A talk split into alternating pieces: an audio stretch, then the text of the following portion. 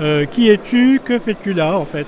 Alors moi je suis Arthur Fèvre, euh, là pour présenter mon premier millésimo aux irréels. Euh, J'étais chef pâtissier euh, en restauration étoilée pendant une dizaine d'années où j'ai pas mal bourlingué, euh, tout ça. Et là j'ai opéré une, une reconversion depuis deux ans, euh, quelques millésimes en France et au Chili. Et, euh, et là mes premiers vins euh, vraiment euh, en gestation, euh, bientôt accouchés, euh, que j'ai pu faire au domaine de l'Astrée chez Odé Sylvain Ouais. euh, en Dordogne. Ok. Et donc, euh, t'as quel âge? T'es un jeune vigneron ou un jeune vigneron Alors je fais jeune, mais non, euh, j'ai jeune 32 ans, ça va. Oui, non, non, mais t'as rien, non. On, euh, voilà, on a fait certains qui étaient un peu plus âgés pour leur premier millésime, en tout cas, ça reste jeune. Complètement, ouais, ouais. Expérience.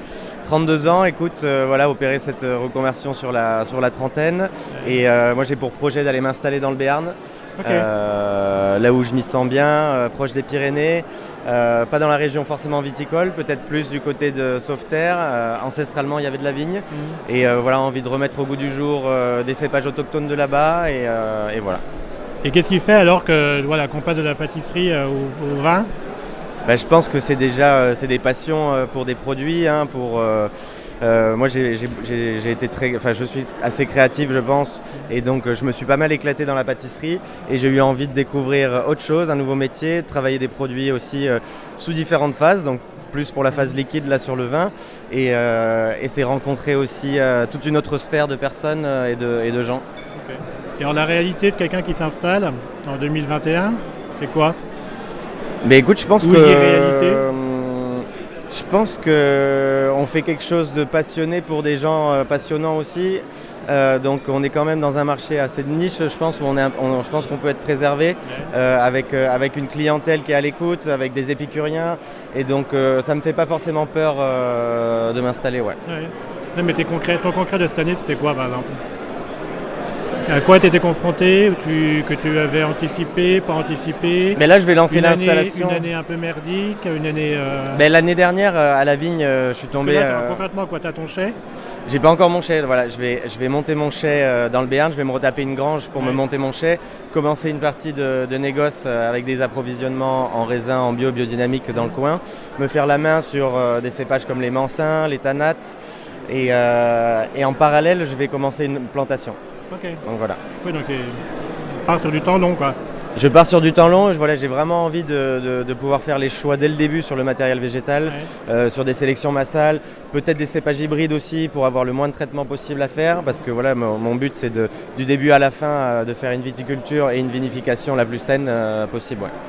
Et le Béarn, c'est une terre de vigne, une terre en Oh. devenir. Est-ce que ça correspond à une réalité écologique ben, de- météorologique et, Et tout ben, ça. eh ben, météorologiquement parlant, je pense que ouais, je pense que ça a de l'avenir euh, du fait de l'influence des Pyrénées et donc où on va pas euh, avoir euh, ce réchauffement climatique qui peut être vrai, tu vois, dans le, dans le sud-est, je pense. Donc je pense qu'on est quand même préservé dans ce, dans ce petit lieu-là.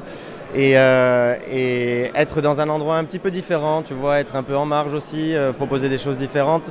Je pense qu'il faut se, euh, se démarquer, tu vois, dans, dans ce milieu-là. Ouais. Ok. Donc le choix du Béarn, pour moi, il me paraît évident. Ouais. Donc là, en gros, si se dit, ça fait ton premier millésime, un endroit où tu vas pas rester. Exactement, ouais, ouais, c'est un one shot.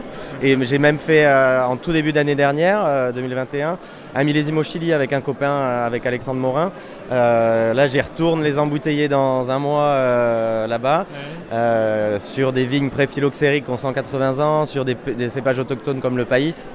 Euh, et donc voilà, c'est vraiment très très cool. euh, donc voilà, on s'essaye et après, ouais, je vais me lancer euh, Il y a un apprentissage, c'est ça? tout, tout du long. Et recommencer, tu vois, de, de changer de métier, euh, c'est Ouais. ça qui est excellent parce que je me sens nourri d'informations et j'apprends tous les jours. Euh, c'est ça qui est palpitant, je trouve. Et est-ce que tu ferais un parallèle, euh, on va dire technique, entre le vin et la pâtisserie? Ouais, je pense, Sur bah, la de toute façon, Ou sur la recette, entre guillemets? Complètement, mais de toute façon, je pense qu'il y, a une, euh, il y a un bagage de, de précision, tout ça, mais après, c'est surtout une sensibilité, je pense, au goût, aux produits, à la façon de les travailler. Ouais. Et, et là, je m'épanouis dans le, dans le monde du végétal parce que je vois que c'est un.